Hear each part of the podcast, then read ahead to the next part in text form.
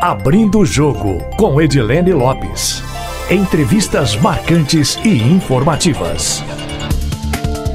Senador, pré-candidato à reeleição, delegado da Polícia Civil de Minas Gerais, já foi diretor-geral do DENIT, deputado federal por dois mandatos, secretário de Saúde, secretário de Gestão Metropolitana e também foi diretor jurídico do Senado. E é presidente do PSD em Minas Gerais, além de secretário executivo nacional do partido. Alexandre Silveira é o entrevistado do Abrindo o Jogo de hoje. Bom dia, senador, seja bem-vindo ao Abrindo o Jogo. Bom dia, Dilene. É uma alegria muito grande estar aqui. Antes de mais nada, gostaria de parabenizá-la pelo jornalismo sério, correto, que visa exclusivamente é, informar as pessoas que você sempre produz. Muito obrigado, senador. É um prazer tê-lo aqui para essa entrevista. A gente tem uma tradição no Abrindo o Jogo de o um entrevistado contar um pouquinho da trajetória dele. A gente já conhece a história do senhor na política mineira há muitos anos, ocupando vários cargos públicos importantes no cenário nacional e no cenário regional, mas eu queria que o senhor falasse um pouquinho dessa trajetória até chegar a uma das casas legislativas mais importantes do país, importantes do país, se não a, a mais importante, que é o Senado. E agora o senhor é candidato à reeleição. Como é que o senhor chegou até esse lugar na política? Não há como falar da minha trajetória sem lembrar primeiro da, dos meus 16 anos da minha emancipação, onde eu comecei a minha primeira rica experiência, que foi no comércio. Eu fui emancipado aos 16 anos, meus tios uma fabriqueta de colchão, e eu fui montar minha primeira lojinha de móveis, Alexandre Móveis, numa zona norte de Belo Horizonte, no bairro Floramar. E fiquei no comércio até os 23 anos, comércio de móveis e colchões. Quando fiz o meu primeiro concurso, é que eu julgo e tenho a convicção que é a minha vocação, que é ser servidor público, para a área da, área da segurança. Fiz academia de polícia, passei no concurso, fiz academia de polícia e fui morar na cidade de Antônio Dias.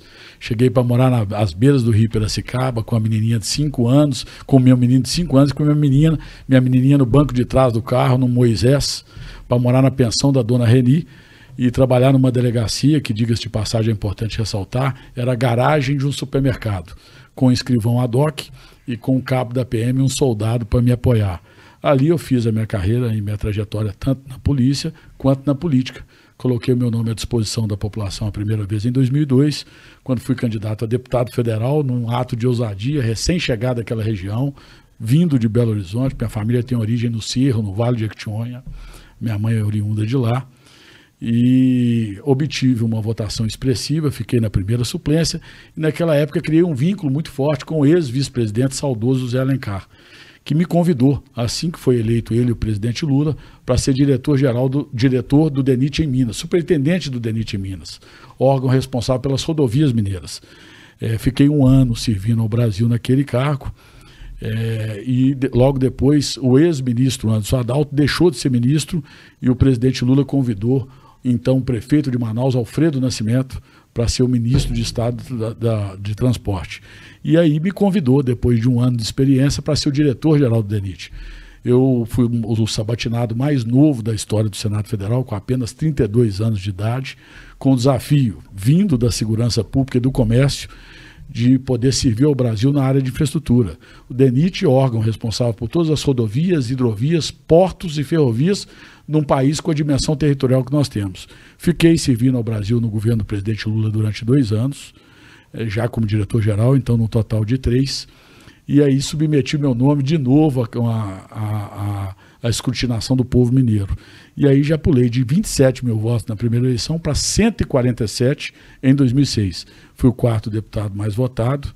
Vim para a Câmara Federal, tive a alegria de, no primeiro dia, ser eleito pelos pares. Fui membro da mesa diretora na gestão do então Arlindo Chinalha. É, fui terceiro suplente na mesa diretora, eleito pelos meus pares na casa. E nos dois últimos anos desse biênio, no, último biênio, eu fui presidente da Comissão de Segurança Pública e Combate ao Crime Organizado. Por oriundo da segurança, eu fiz um trabalho muito bom nos dois primeiros anos junto aos colegas e fui agraciado com a possibilidade de servir ao Brasil nessa área. É, voltei à reeleição em 2010 e tive 200 mil votos. Fui novamente o quarto mais votado de Minas. Então a minha trajetória é de 27, 147 e 200. No primeiro dia do governo Anastasia, ele entendendo que eu contribuiria com o governo dele, fui convidado para ser secretário de Estado na, de Gestão Metropolitana.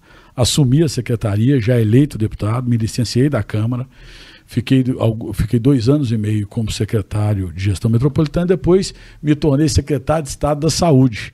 Ele me pediu que me dedicasse a essa área no final do governo dele, ele estava precisando de um apoio forte. Fiquei até o final do, do, do, do, quando ele descompatibilizou para ser candidato a senador.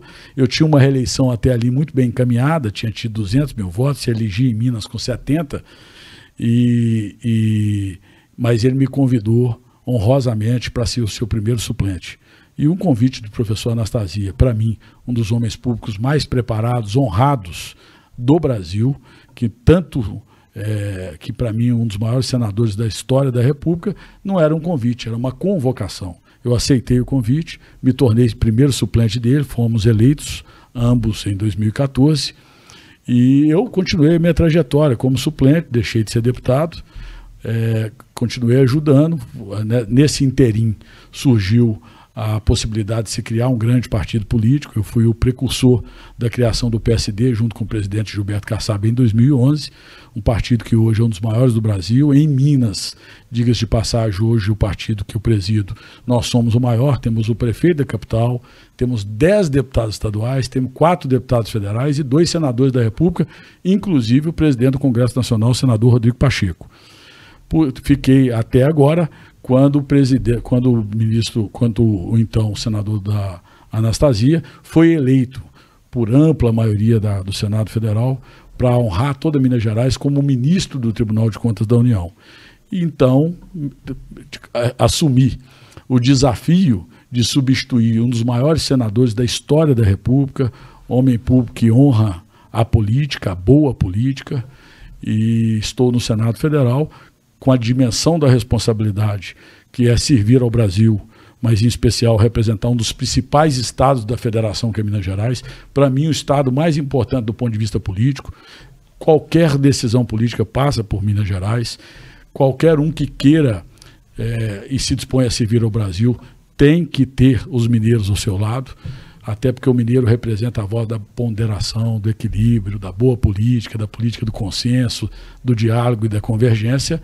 E então eu tenho tentado é, trabalhar e honrar o cargo de senador da República por Minas Gerais com muita alegria, é, com muito entusiasmo, principalmente consciente de que para se fazer política pública com resultados, nós temos que reconhecer que a vida das pessoas acontece é nos municípios e, portanto, tenho tentado trazer para cá, para o seio do Senado Federal, uma casa, às vezes, vista como muito distante pela população, a proximidade com os municípios, com os prefeitos municipais, com a sociedade civil organizada, com o setor produtivo, para poder construir resultados efetivos nas tantas demandas que nós conhecemos que vivemos na nossa sociedade, uma sociedade ainda, uma, um país ainda subdesenvolvido, ainda em desenvolvimento, com demandas enormes da nossa população. Senador, como primeiro suplente do ex-senador Antônio Anastasio, o senhor esperava um dia assumir e, se não assumisse, o senhor de toda forma seria candidato ao Senado nessa eleição? Quem gosta de fazer a boa política, Edilene, é, não,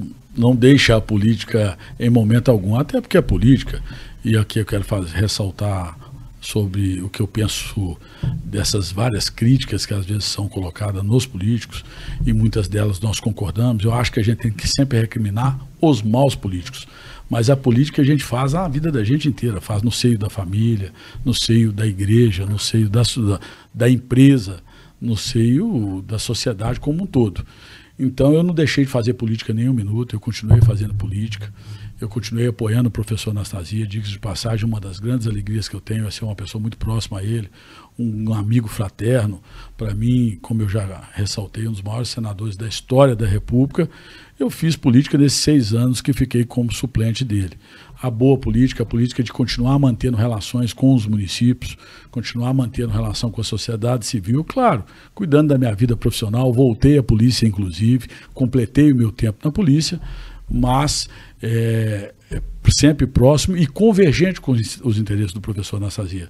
Eu e o professor Anastasia, a chance de nós disputarmos, respondendo no final da tua pergunta, disputarmos o mesmo cargo era zero porque nós temos sempre tivemos uma sintonia completa e total e foi até especulado no final do mandato dele, porque eu estava num momento muito bom do ponto de vista das relações com os prefeitos, com os municípios, com a sociedade civil como um todo, se, se eu era candidato mesmo, se ele mantivesse a sua reeleição, caso não fosse para o Tribunal de Conta da União. Essa chance era inexistente.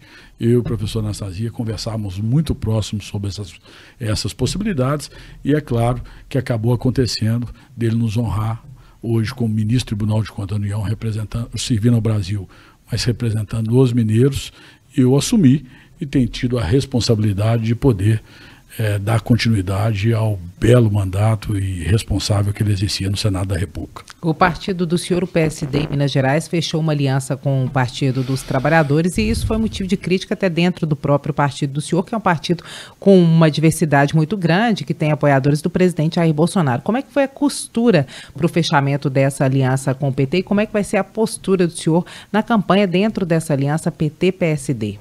Uma aliança muito natural e é fácil de se explicar isso.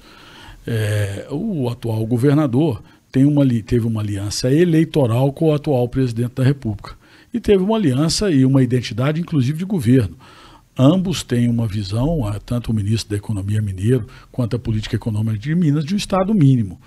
E, portanto, era natural que tendo o ex-prefeito de Belo Horizonte no partido, e eu já disse, nós temos o atual prefeito, o ex-prefeito, dez deputados, quatro, dois senadores da República, e é um, é o maior partido de Minas, dez deputados estaduais, inclusive o presidente da Assembleia, era natural que a aliança para se pra colocar um projeto diverso do atual governador a Minas Gerais fosse uma aliança com o, o, o ex-presidente Lula. Essa aliança foi, foi bem encaminhada, se formalizou, é, vamos para a convenção com o intuito de sedimentar essa aliança. E então, é, nós vamos agir. Tem uma coisa na vida, acho da vida de uma forma geral, em especial na política, que a população não admite e não perdoa, que é a incoerência. Então, respondendo ao final da tua pergunta também, é, como eu agirei nessa campanha, eu agirei com toda lealdade, tanto ao, ao, candidato a governador do meu partido, como se é do meu perfil, quanto ao do ex-presidente Lula. Dicas de passagem, eu quero aqui fazer um, ressaltar, e é importante que se destaque isso, qualquer um que resgatar o meu discurso de posse, onde eu faço duras críticas à atual política econômica do governo, que é muito distante da realidade do povo brasileiro, que não conhece as várias diferenças que nós vivemos no Brasil, não conhece o nosso Jequitinhonha, não conhece o nosso Mucuri, não conhece o norte de Minas, não sabe que a fome campeia pelo Brasil, a miséria aumenta, o fosso social está cada vez maior. Nós sabemos que nós temos uma conjuntura internacional, tivemos a Covid, tivemos uma guerra, mas não pode se faltar ousadia nesses momentos para socorrer aqueles que mais precisam. Então há duas questões que são muito caras ao PSD e a mim particularmente, até pela minha origem. Uma delas é a defesa intransigente da democracia, pelas qua, pela qual muitos dos nós perderam, inclusive, a vida no passado. Então, a democracia, para mim, conviver com as diferenças, mas buscar no mínimo o mínimo de convergência, no melhor sistema que nós temos para poder é, fazermos a boa política, que é o sistema democrático. Por quê? Porque é simples. A democracia é aquela que dá o direito ao povo de tempos em tempos, no caso do Brasil, de quatro em quatro anos, de mudar, né? diferente das ditaduras, que são impostas. Então, primeiro, a democracia e, segundo, é o combate às desigualdades. As injustiças social são, sociais são muito latentes e, consequentemente, elas desagam numa área que eu tenho, é, fiz toda a minha trajetória, que é a segurança pública. Então, eu defendo um Estado forte, um Estado vigoroso, principalmente na segurança, na saúde e na educação, para que a gente possa entender que as grandes diferenças do povo brasileiro, as grandes diferenças regionais de Minas Gerais, têm que ser combatida pelo Estado, socorrendo a população num primeiro momento com os programas sociais para que elas possam ter mínimo de dignidade, comer, ter dignidade, poder chegar em casa e poder ter é, os seus filhos alimentados e não subnutridos, como eu tive, infelizmente, a tristeza de ver no último final de semana, em fruta de leite, tanta gente sofrida, tanta gente é, com dificuldades de sobrevivência mínima. Fruta de Leite é um dos municípios com menor IDH de Minas Gerais, lá no nortão de Minas, E eu fui pessoalmente esse final de semana, participei de um grande evento lá é, e pude ver as tristezas e as diferenças. Passei na casa de uma senhora que me relatou algo que cortou o coração, ela me dizendo que um familiar dela, é, muito debilitado, estava tendo que andar 280 quilômetros de estrada para poder fazer um tratamento de hemodiálise. Então você imagina, eu que fui paciente oncológico aos 32 anos de idade, sei que o momento da, de maior fragilidade de nós humanos é no momento da doença, é no momento da dor, no momento da insegurança sobre o maior bem que nós temos, que é a vida. Então as pessoas terem que, em pleno século XXI, ainda viverem de forma, é, vamos dizer assim, com tão, tanta pouca, pouca condição mínima de sobrevivência, andar 280 quilômetros duas vezes por semana praticamente para poder fazer um tratamento de hemodiálise, são diferenças que a gente sabe que são difíceis, mas são possíveis de ser combatidas desde que haja ousadia e haja compreensão que o Estado tem que ser forte, principalmente na questão da boa aplicação dos recursos públicos para socorrer as áreas que são missões, inclusive constitucionais, direito à segurança, à saúde e à educação. Senador, o senhor falou sobre a construção dessa aliança em Minas Gerais entre o PSD e o PT. É, o senhor, em algum momento, considerou a possibilidade de ser senador na chapa do governador Romeu Zema, como se falou no mês de maio, e que essa possibilidade existia, ao mesmo tempo que existia também a possibilidade, novamente, de o senhor compor ou de ser convidado para ser líder de governo no Senado do presidente Jair Bolsonaro? Isso existiu de fato? Essa possibilidade nunca existiu, de o senhor Bom, ser senador na chapa do Zema? Quando, com a permanência do ex-prefeito de Belo Horizonte e com o projeto que o PSD tinha, e eu defendi desde o princípio de apresentar uma alternativa a Minas Gerais, até por todas essas convicções que eu acabei de colocar, é, a permanência dele inviabilizava qualquer aliança que, que eu pudesse participar de outra chapa. Permanência do Calil. A, permane a permanência do Calil no partido inviabilizava qualquer possibilidade. O, o, o ex-prefeito de Belo Horizonte teria toda a liberdade de tomar outra alternativa, mas isso nunca foi aventado. Ele sempre foi muito firme com relação ao compromisso e o desejo de ser candidato pelo PSD, até porque ele confia muito no conjunto do partido, confia muito no presidente Gilberto Kassab, que é alguém conhecido é, vez e vezeiro em Brasília como alguém muito de palavra, de compromisso, um político da, da mais alta estirpe e confiança, portanto, a permanência dele viabilizava a nossa chapa. Toda a polêmica que houve foi muito fruto de uma pré-candidatura que existia exatamente para o Senado Federal, inclusive, diga-se passado, legítima, para um dos grandes parlamentares de Minas Gerais, que é o, o atual deputado Reginaldo Lopes, que pleiteava na possível aliança o mesmo cargo que hoje é a cadeira que eu tenho alegria, como disse, a responsabilidade de representar Minas Gerais. Então houve, num primeiro momento, um tensionamento natural e da política sobre isso, mas que chegou a, a, contento para, é, para mim, na minha modesta visão, para bem de Minas e do Brasil. Então, o senhor só consideraria essa possibilidade, por exemplo, de ser candidato ao Senado na chapa do Zema, se o ex-prefeito Alexandre Calil não fosse candidato ao governo do Estado pelo partido do senhor? É, caso houvesse em qualquer momento uma, uma, uma mudança qualquer, que seria também natural, a política é muito dinâmica, uma mudança, o cenário mudaria e nós poderíamos analisar em qual cenário o PSD se colocaria como um grande partido em Minas Gerais.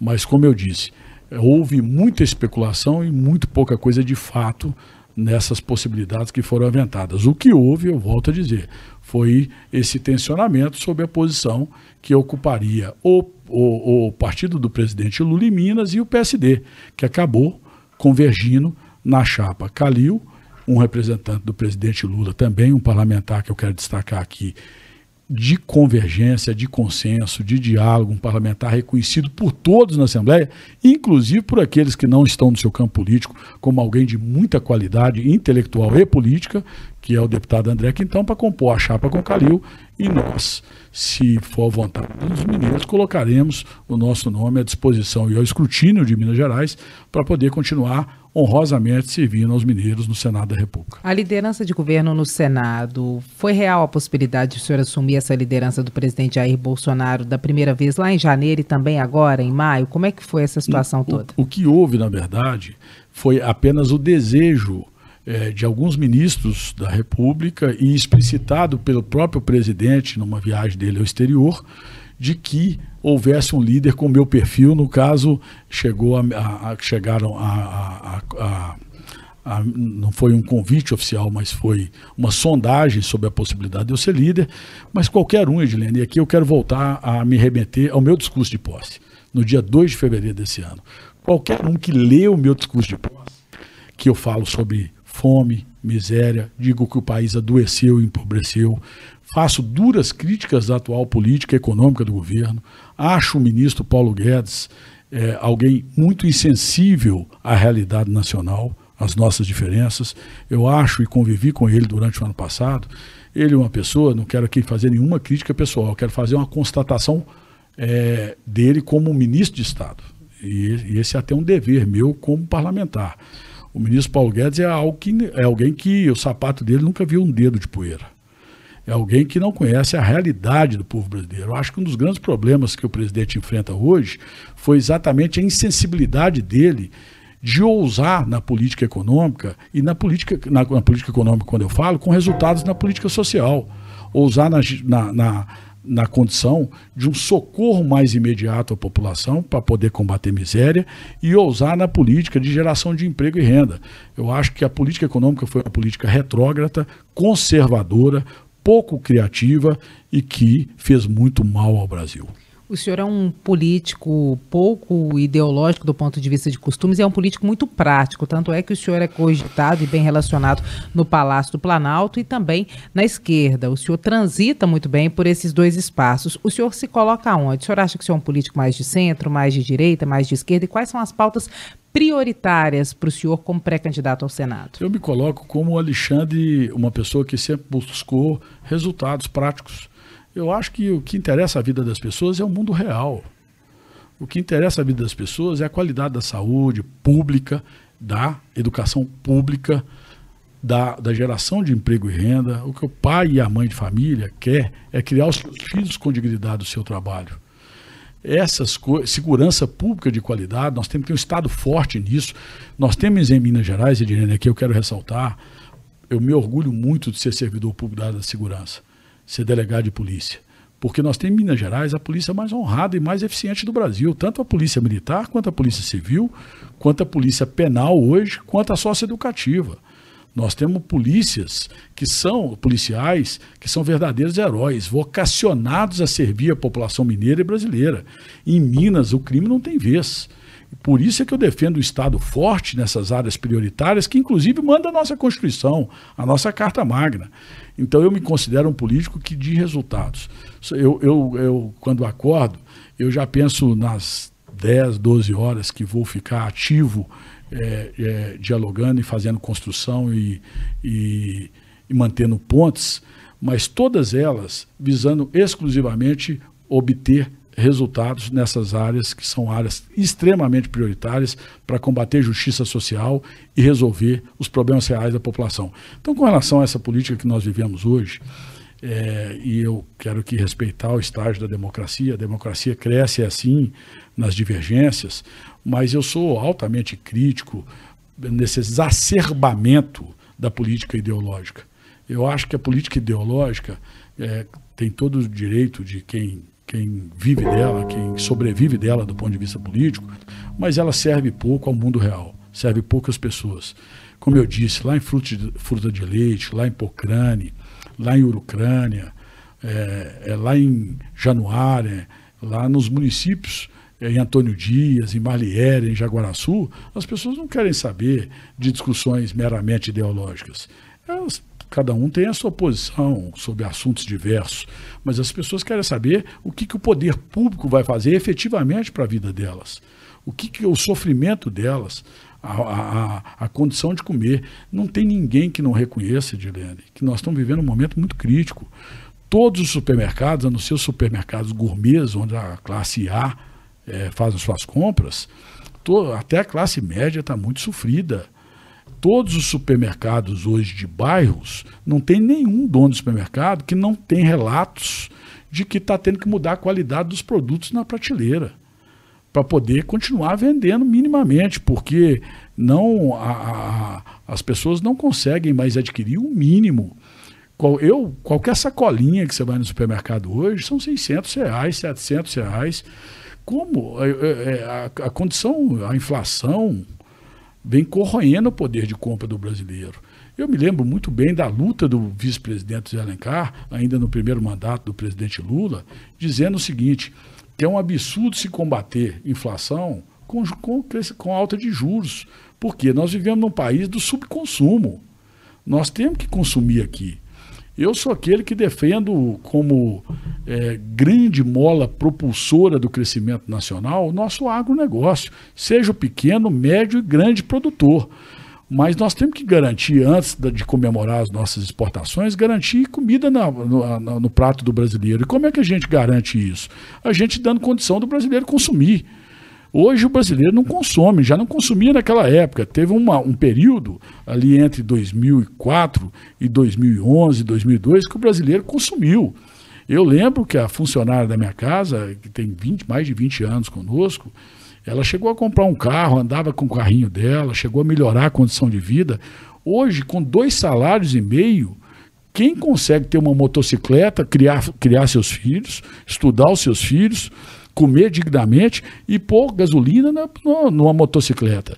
O combustível ficou inviável para todos nós. É assustador chegar numa, num posto de gasolina e colocar combustível no, no no, no, e a gente sabe que a consequência do diesel, é, do, do, dos aumentos reiterados do diesel, e é uma grande divergência minha desse governo, e eu, assim que entrei, é, assumi o mandato, eu propus uma PEC exatamente igualzinha que está sendo colocada agora, essa semana, que era para poder criar é, condições da gente conter a inflação e conter a inflação principalmente no, na alta dos combustíveis. Já que é uma cláusula quase pétrea, que ninguém admite a possibilidade de se discutir os altos lucros dos acionistas da Petrobras, que no mínimo os dividendos da parte da União sejam utilizados em momentos extraordinários como esse para poder amortizar a inflação, para poder minimizar os impactos na bomba do combustível, principalmente do óleo diesel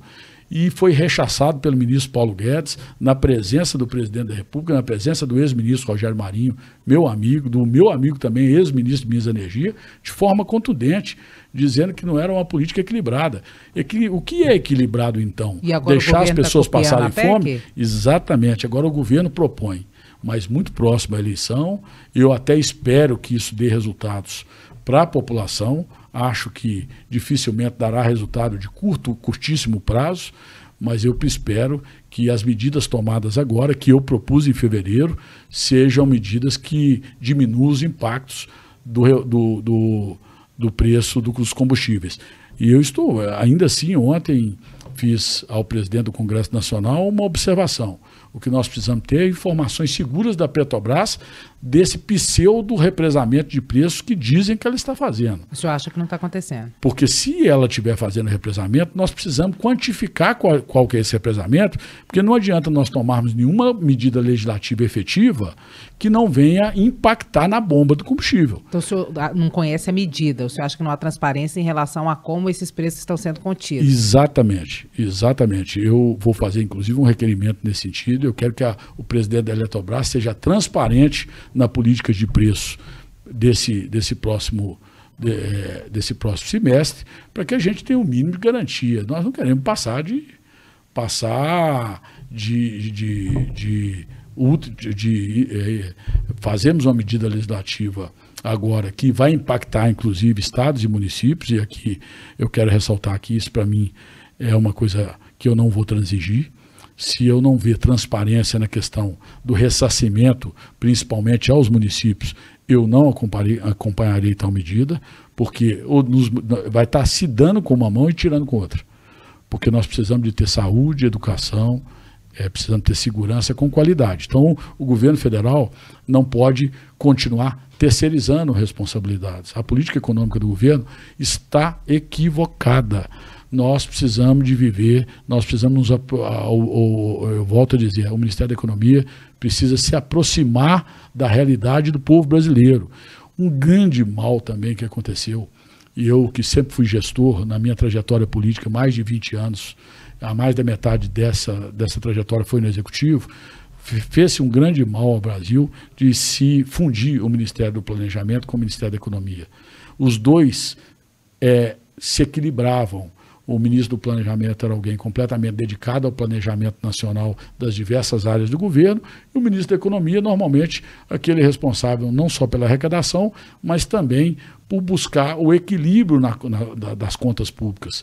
Infelizmente, a fusão disso se empoderou muito um ministro que é muito distante da realidade, como eu disse, do povo, da maioria do povo brasileiro, de 90% da população, que consome muito pouco e não tem a vida que nós todos temos que sonhar juntos. Então, essa é uma reforma ministerial que o senhor defende para o próximo governo, a separação entre o Ministério do Planejamento e o Ministério da Economia. É, sem dúvida nenhuma. É, se, é, independente de qualquer resultado, como cidadão defenderei isso, mas se tiver a condição de estar no Senado Federal representando os mineiros e as mineiras, sem dúvida nenhuma, eu acho que o equilíbrio entre o Ministério do Planejamento, que para mim é o coração e a alma do governo, por quê? Porque é o ministério que vê o todo. É o ministério que recebe a demanda da infraestrutura, da saúde, da educação, do esporte e lazer. É aquele ministério que visa fazer o equilíbrio e a boa aplicação dos recursos públicos. É um ministério extremamente técnico, que tem que ter uma visão de país, e como a própria palavra diz, é intrínseco ao nome do ministério, planejar a nação. É impossível, Edilene, é impossível, população, a gente fazer política pública desse Titanic que é a esplanada dos ministérios. Nós temos que cada vez mais é, rever o Pacto Federativo. Isso aqui é um Titanic, um país com a dimensão territorial do Brasil, mais de 5 mil municípios.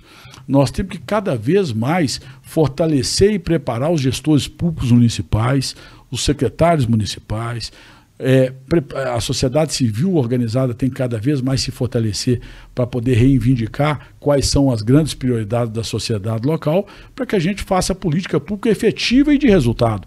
Como eu disse, eu não vou mudar em nada aquilo que acredito que só faz sentido fazer vida pública para efetivamente melhorar a vida da nossa sociedade. O senhor acha que é um Titanic porque o poder e o recurso está concentrado no Palácio do Planalto? Além disso, além dessa concentração, não é só recurso.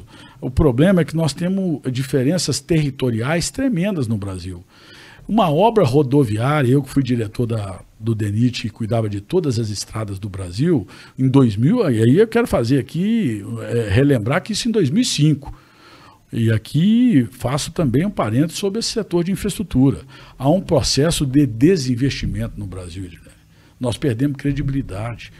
As estradas de Minas estão em petição de miséria, todas elas.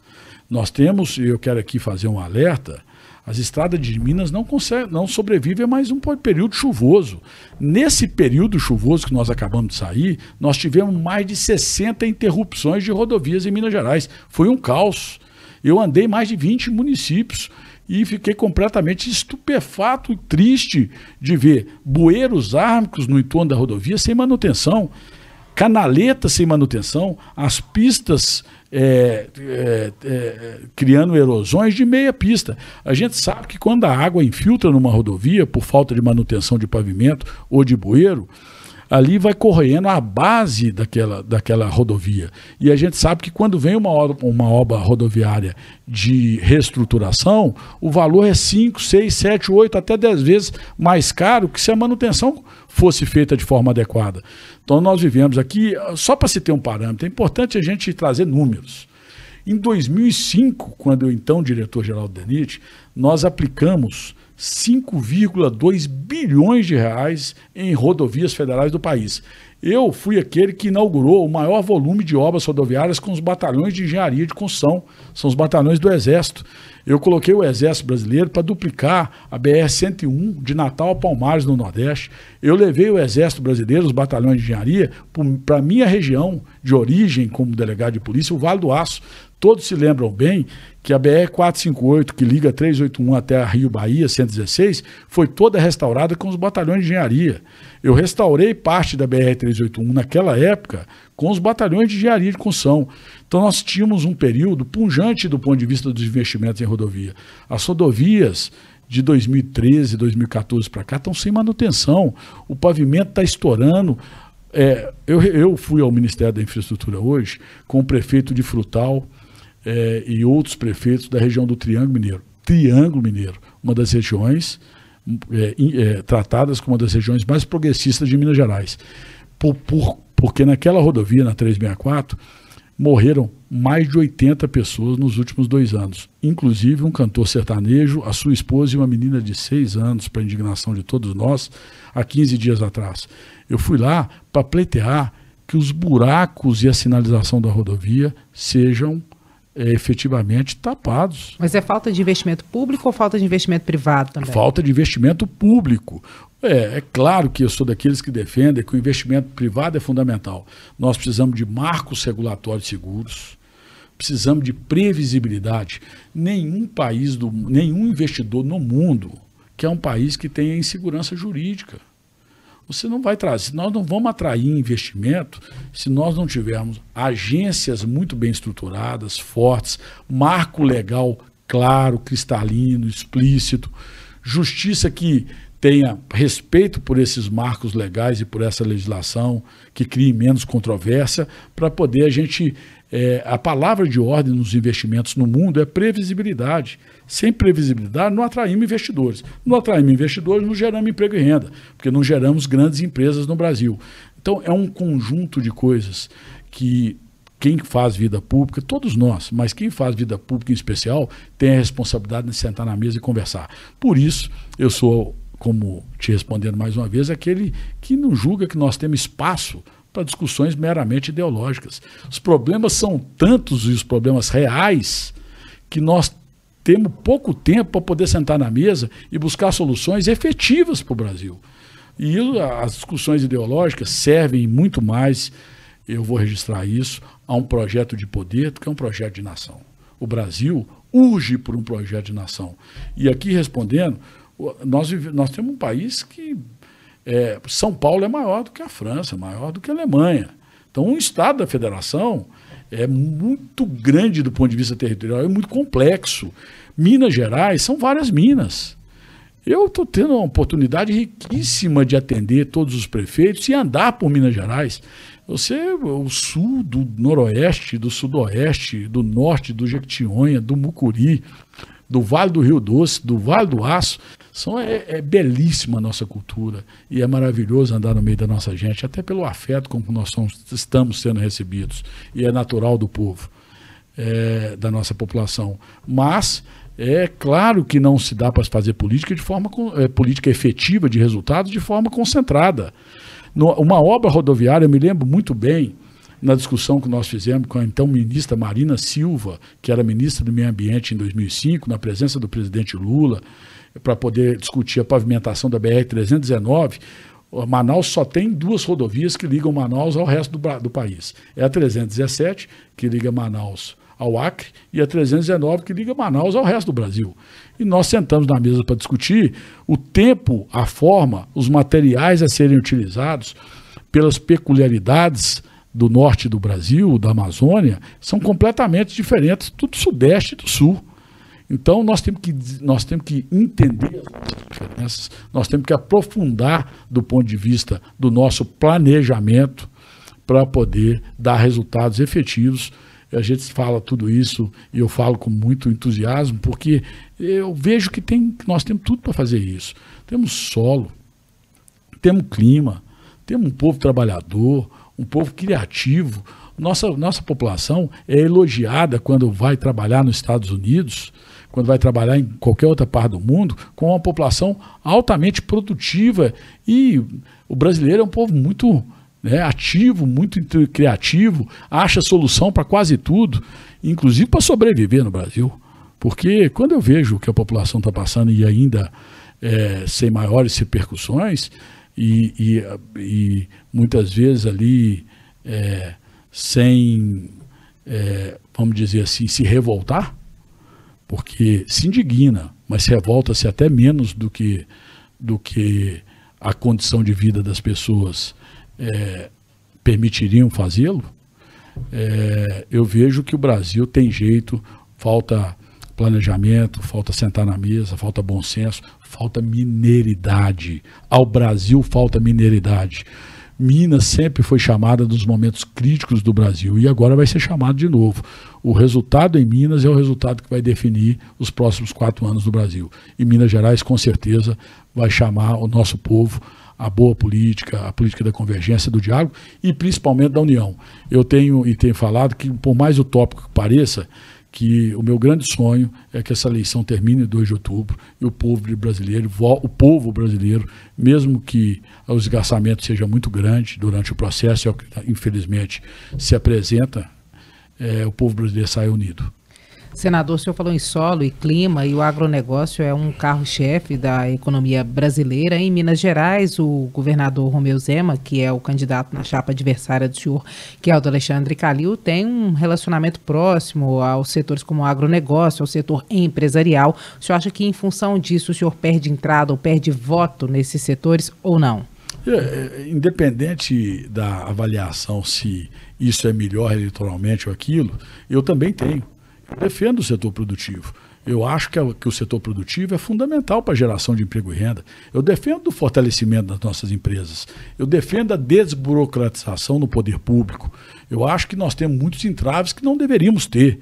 Eu defendo a convergência entre meio ambiente e agronegócio. É possível.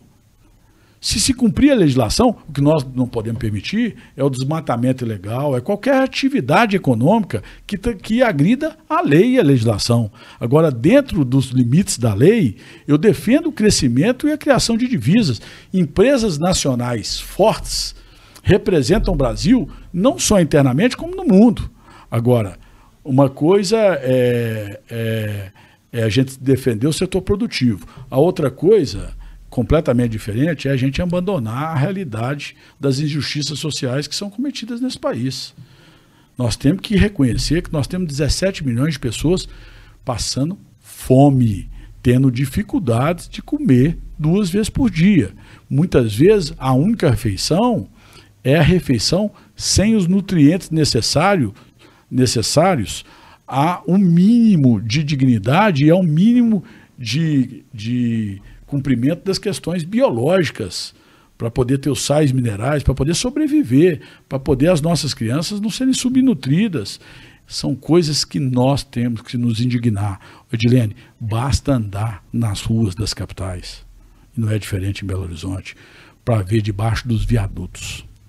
As pessoas estão perdendo o poder, perdendo o dever de se indignar. Quando a gente passa num sinal e olha para debaixo de um viaduto, é difícil achar um viaduto que não tem 30, 40, 45 famílias debaixo de um viaduto morando em lona preta. E pensando nesse cenário que o senhor acaba de traçar, quais são os principais, quais são os principais pontos que em nível federal devem ser atacados para mudar a situação do Brasil? Essa, primeiro, essa sensibilidade de socorrer do ponto de vista. Nós temos medidas que são imediatas e outras imediatas. As imediatas é a compreensão que nós temos que matar a fome dos brasileiros. Nós temos que impedir que as pessoas vão sem nenhuma dignidade para debaixo dos viadutos. Nós temos que pôr comida na mesa dos brasileiros. Essa é algo que é inadmissível num país onde a gente defende o agro, seja do pequeno, médio ou grande produtor, que a gente comemora, Edilene. Nós estamos comemorando recordes, recordes, e nada contra o setor produtivo, volto a dizer, recordes de exportação de proteína. A ministra, do a ministra da Agricultura, inclusive, teve uma política muito eficiente, hoje substituída pelo, pelo ministro Marcos Montes, mineiro. Do PSD. Ela credenciou grandes frigoríficos para comprar na China e esses frigoríficos estão batendo recorde de exportação de proteína. Agora, como é que nós vamos admitir e vamos aceitar que 17 milhões de brasileiros não tenham carne mínima, um pedacinho de carne no prato para poder comer? Isso não entra, não, não, não entra na minha cabeça. Então, nós temos primeiro questões imediatas, que é ter sensibilidade, entender o Brasil, socorrer a população mais pobre. Segundo, como eu disse, ter um Ministério do Planejamento forte, que planeje. E temos um, um, lideranças em todos os âmbitos, na Câmara dos Deputados, no Senado Federal, na Presidência da República, que tenham sensibilidade humana e sejam verdadeiros líderes. O que, que é líder? É aquele que senta todo mundo na mesa e busca um denominador. E quando não há um denominador de consenso, tem autoridade para decidir. Não delega.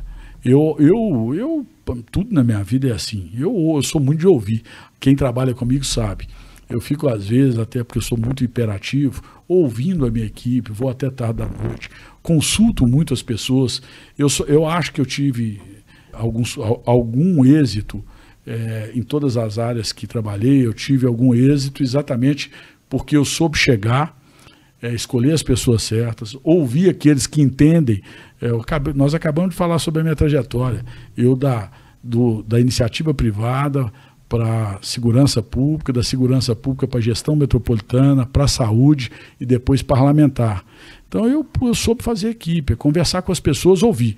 Mas quando não há consenso, a gente tem o dever de decidir, assumir ônus e bônus.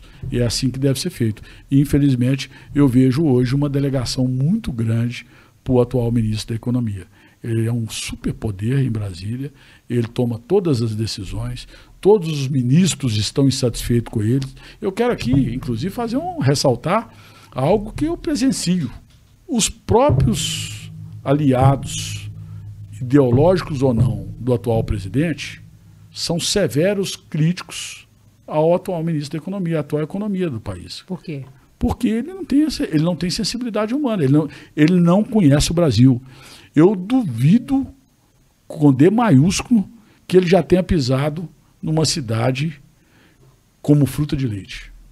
Agora, é inadmissível que alguém que vai cuidar das decisões sobre como aplicar os recursos públicos de um país como punjante economicamente como o Brasil, que não conheça a realidade da nossa população, que não conheça é, os municípios pequenos, que não tenha andado de estrada de terra, que não, tem, que não se sensibilize é, com o pequeno, o pequeno empresário, aquele dono de um bar que às vezes ganha menos até do que um funcionário.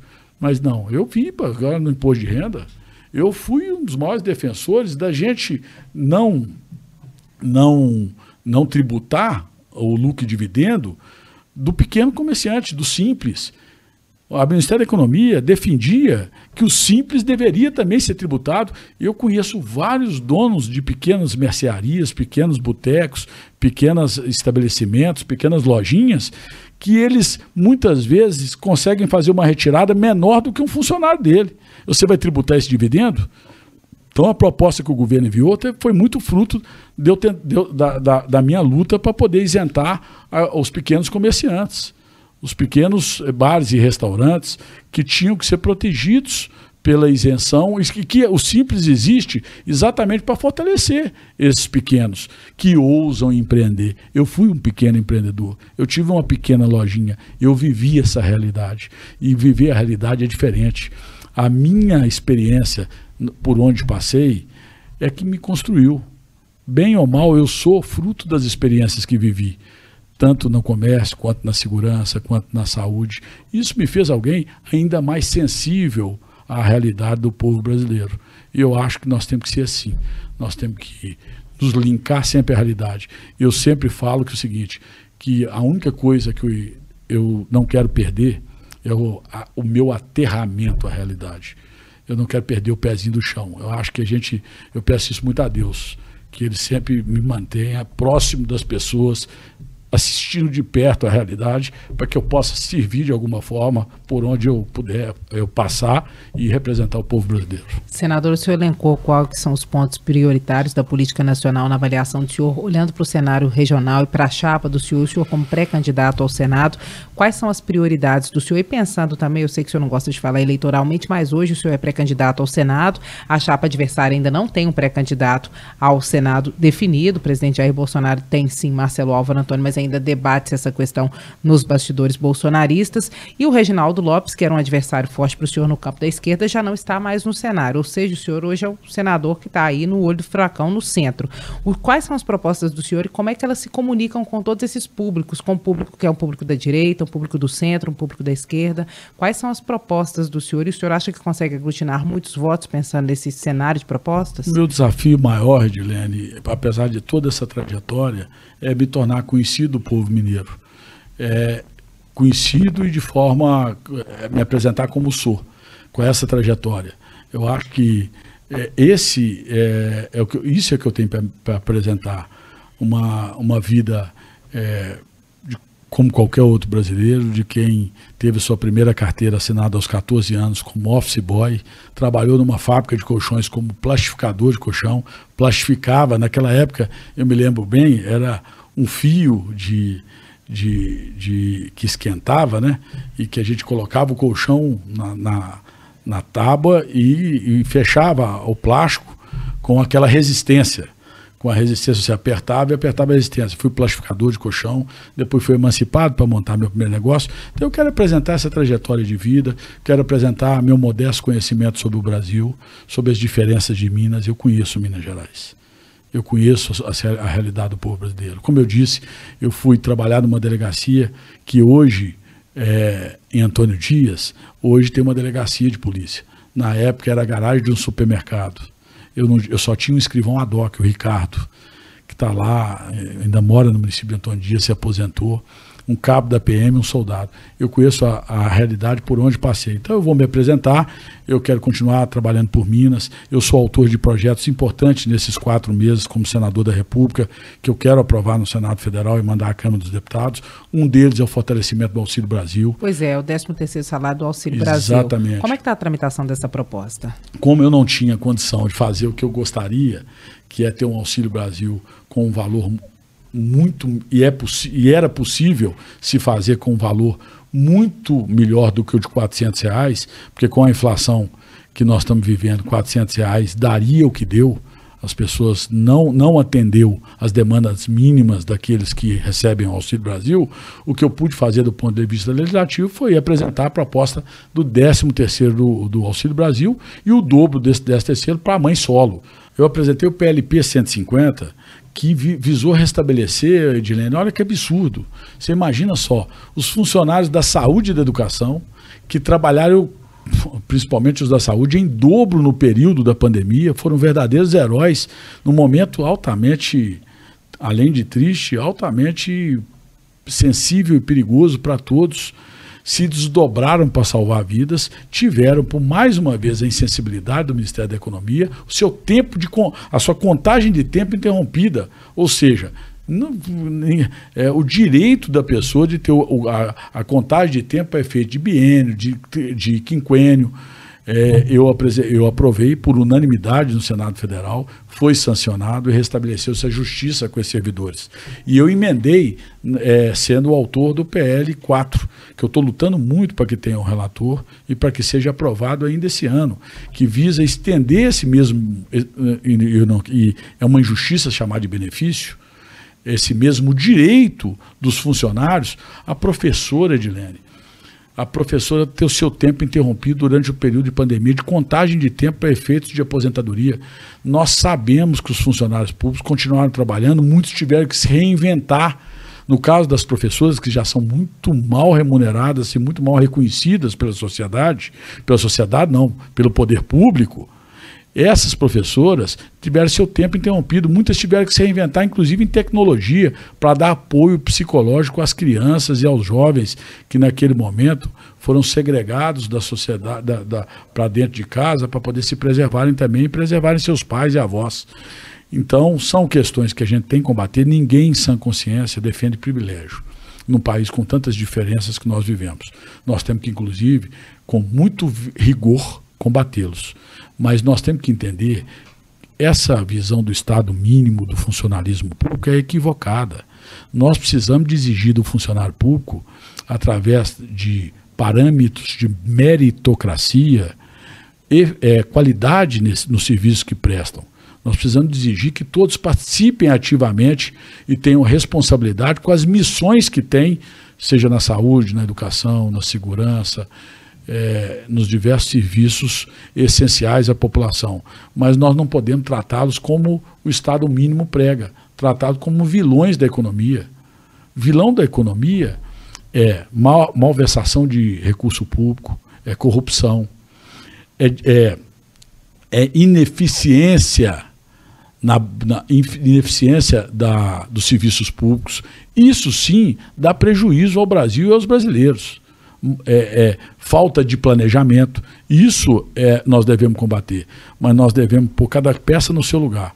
E uma das peças que são fundamentais ao bom, ao bom funcionamento do, da máquina pública são os heróis da segurança, daí da, da saúde, é, da educação, que bem é, que vocacionados servem aos brasileiros e às brasileiras. Qual é a expectativa do senhor de estender o que previu o PLP 150, que foi para a saúde, para a segurança, também para as outras categorias? O senhor acha que passa no Senado? Passa até quando? Eu tenho lutado muito para que esse ano ainda o mais rápido possível tenha o relator e esse ano ainda seja pautado. Antes das Se eleições? for antes das, a minha expectativa e a minha luta para que isso aconteça.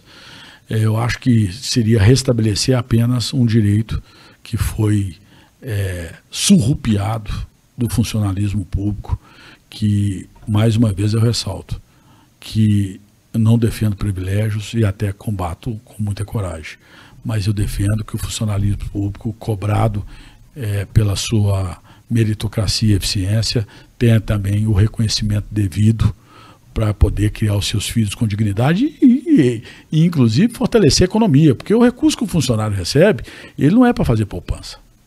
Até porque não dá para fazer poupança. Ele é para poder voltar para a economia, para comprar comida, para comprar roupa, para poder estudar os filhos, alguns na escola pública, outros na escola particular, dependendo do, do, da, da função que exerce, mas esse dinheiro volta e restabelece para a economia. Nós precisamos de, um, de brasileiros e brasileiras, mineiros e mineiras, que sejam efetivamente consumidores. Nós não podemos admitir que, os que o Brasil continue com subconsumo interno. A gente tem que lutar muito para poder ganhar divisas, ganhar o mundo, principalmente nesse mundo globalizado, cada vez mais ter eficiência das nossas empresas, punjança do nosso agronegócio, sinergia entre. Não, na minha, como eu disse sobre meio ambiente e agronegócio, eu também digo, não há incompatibilidade entre o setor produtivo e o, e, e o, o, o, setor patronal e os, e os funcionários, não. Há sinergia nisso, desde que haja justiça social, desde que as pessoas tenham o um mínimo de dignidade, que as pessoas não precisem de é, viverem em condições subhumanas, como que infelizmente nesse momento 17 milhões de brasileiros estão vivendo. O senhor acredita que o projeto de lei do 13º do Auxílio Brasil, o antigo Bolsa Família, passa no Senado e depois passa pela Câmara e será sancionado pelo presidente? Eu acredito que no Senado da República, o Senado tem um perfil e nada, nenhuma crítica à Câmara, mas tem um, um perfil diferente da Câmara, é uma casa um pouco mais madura, até do ponto de vista da maior parte dos nossos pares. Eu acredito que no Senado tem toda a condição de ser pautado ainda esse ano e seja aprovado a Câmara dos Deputados tem, sofre uma injunção um pouco maior, pelo menos na sua direção, não nos deputados, mas na sua direção, um pouco, um pouco mais de injunção do Poder Executivo, mas não faltará nenhum, não faltará empenho e o meu espírito naturalmente aguerrido para lutar que esse projeto passe tanto no Senado quanto na Câmara, fazendo uma pressão para que o Executivo sancione esses projetos e as pessoas voltem a ter justiça social. Alguma chance de acontecer antes das eleições? Acredito que no Senado Federal, sim, e vou fazer todo o possível para que seja aprovado também na Câmara dos Deputados. O senhor relatou de outro projeto importante que reforma o Código Eleitoral. O que está posto nesse projeto hoje? O que, que o senhor vai alterar e qual é a expectativa de tramitação dele? É um projeto que visa modernizar a legislação eleitoral no Brasil. É importante que seja. Tem muita coisa a ser aperfeiçoada.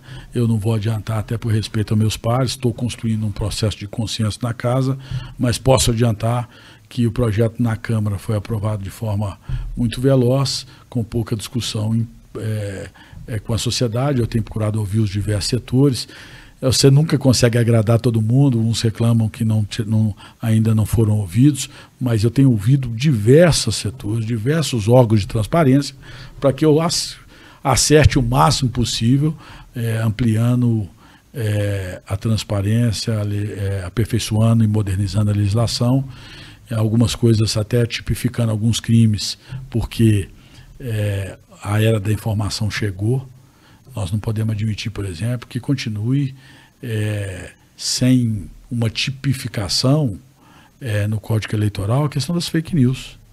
Nós não podemos aceitar que as pessoas sejam desinformadas pelas, pelas ferramentas de, de, de, de celular hoje, é, com, tanta, com tanto aviltamento, até a honra das pessoas, até as famílias, é, como está acontecendo. Eu sou daqueles que defende a liberdade mais que é, toda a liberdade possível, e em especial a liberdade de imprensa. Mas as pessoas têm que ter digital. Aquilo que a, a, tanto um jornalista quanto alguém que usa um aparelho celular para se comunicar, ele, ele tem que estar tá, é, tendo o direito de se manifestar, mas tem também que estar tá tendo a obrigação de assumir aquilo que tenta passar para os outros através, seja do celular ou até da mídia. Então, os limites da lei têm que sempre ter que ser cumpridos. Eu acho que é, o Zé Lencar, eu aprendi muito com ele. Eu não faço questão sempre de é, relembrar algumas passagens. Uma delas foi que fora da lei não há salvação. Então, a lei é o limite para que nós estejamos uma sociedade ordeira. É, outra coisa que me marcou muito, uma frase dele, eu muito jovem, assumindo uma enorme responsabilidade com 32 anos de idade, ele me falava que o mais importante na vida é poder voltar. E eu levei isso a vida inteira muito em consideração. Eu sempre, seja qual for o cargo que ocupe, a posição que eu esteja incumbido de, de, de ocupar, eu sempre me lembro que eu vou voltar e eu quero poder andar na rua, olhar nos olhos das pessoas, ser tratado com o mínimo de respeito. É, é, a gente não, não, não, converge em tudo e nem sempre acerta em tudo. Mas eu levo muito em consideração esses dois ensina, ensinamentos do ex-vice-presidente da República Mineiro, saudoso José Alencar. Senador, nós estamos caminhando para o finalzinho, então vamos voltar a falar um pouquinho sobre eleições. O senhor, como diretor jurídico do Senado, recebeu quase todos os prefeitos de Minas Gerais. Como é que o senhor acha que está a capilaridade do senhor? O senhor acredita que possa ter apoio em todos os municípios mineiros? O senhor despachou com tantos prefeitos, viabilizou tantos recursos, como é que o senhor avalia essa situação do senhor? Eu Dilene, o que eu posso dizer é que eu estou muito feliz pela forma como tem sido recebido em todo o estado de Minas Gerais. Não tem um município hoje que eu não tenha alguém para me receber e receber bem. Os prefeitos municipais, quase que na totalidade, quando eu chego numa cidade, a região está me esperando. Eu fiz, eu fiz outro dia em Carlos Chagas um encontro com 56 prefeitos. Fiz no norte de Minas, em Montes Claros, um com 92. É, o sul de Minas está reivindicando Itajubá, Poços de Caldas e e Pouso Alegre tem reivindicado encontros. Eu fui a Varginha, fiz dois encontros maravilhosos com o prefeito Verde, é, no Hospital do Câncer, inclusive, onde eu tive condição de mandar um recurso para poder comprar um acelerador linear. É, 64 cidades no entorno de Varginha vão fazer tratamento oncológico em Belo Horizonte. É, tenho, com a visão que tenho da saúde pública mineira, tenho fortalecido é, em pequenas micro-regionais de saúde a questão dos tomógrafos. Nós sabemos que na Covid, a diferença de uma tomografia ou não num, em menos de 24 horas representava salvar ou não um paciente. E nós temos muitas vezes micro-regionais que atendem 12, 14 cidades sem um aparelho de tomógrafo. Então nós temos com essa visão que Deus me permitiu ter, com as experiências que a vida me, é, me permitiu, a vida, é, as oportunidades surgiram e eu aproveitei tentando servir aos mineiros e às mineiras, eu tenho procurado com essa visão é, aplicar e defender aqui nos ministérios, defender é, nas secretarias de Estado. Digas de passagem, nós tivemos, eu quero continuar e não vou perder essa característica que é minha, que é própria, não é uma qualidade, é uma característica. Nenhuma crítica a quem não tem. Mas eu vou continuar fazendo é, é, vida pública dialogando. Eu não vou é, dinamitar pontes. Você me perguntou sobre o meu trânsito nas diversas esferas de poder e o meu trânsito também é, na sociedade e nos campos políticos. Tancredo já falava. É, você diverge nas ideias, você não diverge com as pessoas. Ah, a, divergência nas ideias não deve te afastar da convivência mínima de urbanidade necessária a fazer construções. eu sou sempre muito aberto a ouvir e tenho a humildade de querer aprender. E terei muita humildade de me apresentar aos mineiros e admitir. Eu só quero é que os mineiros me conheçam, é, me conheçam o mais profundamente possível, conheçam as minhas realizações, a minha trajetória de vida, a minha maneira de ser e possam avaliar se é aquilo que eles querem para poder continuar representando um Estado tão importante no Senado da República. Senador, existe alguma possibilidade de o PSB ir para o PSD nessas eleições em Minas Gerais? Eu acho até que seria natural, será natural. O, é todo hoje quem se coloca publicamente como pré-candidato do PSB alguém por quais os mineiros também têm muita admiração, eu particularmente também, ex-ministro do governo Lula, do governo é, que é o, o ex-deputado Saraiva Felipe. É, o PSB ocupa uma posição é, importantíssima na chapa do presidente Lula, indicando o vice-presidente da República. Então será muito natural esse alinhamento em Minas Gerais. Claro que respeitando aí, como eu disse, a, a prerrogativa do PSB colocar uma candidatura própria. Mas eu acho que esse diálogo será estabelecido. É, acredito muito na convergência do campo é, democrático que vai visar é, a eleição do presidente Lula, do governador Alexandre Calil, e a gente vai colocar o nosso, submeter o nosso nome à apreciação do povo mineiro para o Senado da República. O senhor participa do evento com o ex-presidente Lula no próximo dia 15 em Uberlândia? É muito provável que sim. É, eu estive em Uberlândia semana passada, a expectativa do evento, inclusive eu fui com o deputado Reginaldo Lopes, que diga de passagem a quem eu quero de público agradecer a forma gentil, firme, é, republicana e até entusiasmada com que tem é, andado comigo por Minas Gerais. Depois que foi, que foi decidida a chapa, ele tem viajado comigo, fizemos viagens muito importantes semana passada, fomos a Teoflotone, fomos a Araçuaí, fomos a São João del Rei, terra que ele é, chegou muito jovem e é muito reconhecido como uma grande liderança na festa do presidente do PT, Cristiano, lá, Cristiano Silveira, é, é, o arraiá que ele fez lá numa festa de aniversário. E eu acho que esse campo vai, se, vai convergir em Minas Gerais, é, tem pouca dissidência, está tá muito entusiasmado para poder apresentar aos mineiros um projeto alternativo. Nessa viagem ao norte, ao Vale do Jequitinhonha, o ex-prefeito Alexandre Calil concedeu uma entrevista que acabou viralizando e o tom entre ele e o Zema já está alto no início da campanha. Como é que o senhor acha que vai ser isso ao longo da campanha? O senhor acha que o jeitão Calil de ser pode ocasionar algum problema ou perder votos? Ou não? O senhor acha que a campanha vai seguir num tom mais ou menos como que está hoje, sem grandes prejuízos eleitorais ou sem prejuízos eleitorais? Eu acho que a característica de cada um, é, pelo menos as pessoas autênticas, mudam, né? Então, é próprio do, essa, essa característica do ex-prefeito de Belo Horizonte pela, tem dado certo. Ele foi reeleito em Belo Horizonte com 63% dos belo-horizontinos. Claro que não é só fruto dessa maneira de ser dele, é fruto também da grande aprovação do governo que ele fez em Belo Horizonte. É, é, muito atípico uma votação dessa em Belo Horizonte, apesar que Belo Horizonte é uma cidade que normalmente reelege os seus os seus administradores, mas ele foi, saiu de lá altamente consolidado do ponto de vista do reconhecimento do Belo Horizontino como um bom gestor, como alguém que tem todas as condições de, de cuidou bem de Belo Horizonte, toda, todas as condições de cuidar bem dos mineiros. É, eu acho que é, cada um ao seu estilo. Eu prefiro, é, apesar de respeitar todos, é, até para poder ser respeitado no meu, eu prefiro é, entender que cada um com a sua, não é nem estratégia, como eu disse, com a sua maneira de ser, vai se apresentar e os mineiros soberanamente saberão escolher aquele que porventura, que para a alegria de todos nós pode ser o melhor projeto para Minas Gerais. Senador, vamos fazer um bate-bola rapidinho? Vamos sim. Eu dou uma palavra, o senhor devolve com uma palavra. Pode ser? Bolsonaro. Alguém que cumpriu o seu papel. Lula. Um grande líder. Zema.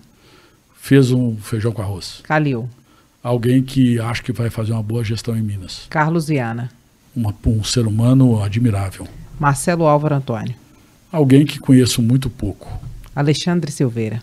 Alguém que gosta muito de trabalhar e e tenha a humildade de ouvir muito. Senador, muitíssimo obrigada pela entrevista. Eu é que agradeço, Edilene, a oportunidade. Mais uma vez, quero destacar é, o seu papel tão importante para todos os mineiros e mineiras por fazer um jornalismo tão sério, informando com muita fidedignidade a todos. Muito obrigada, bondade do senhor. Nós tivemos aqui a presença do senador Alexandre Silveira, que é pré-candidato à reeleição pelo PSD. Acompanhe nosso podcast, que vai ao ar toda segunda-feira, em áudio e vídeo, feito do estúdio aqui em Brasília e disponível nas redes sociais e no site da Itatiaia. Abrindo o jogo com Edilene Lopes. Entrevistas marcantes e informativas.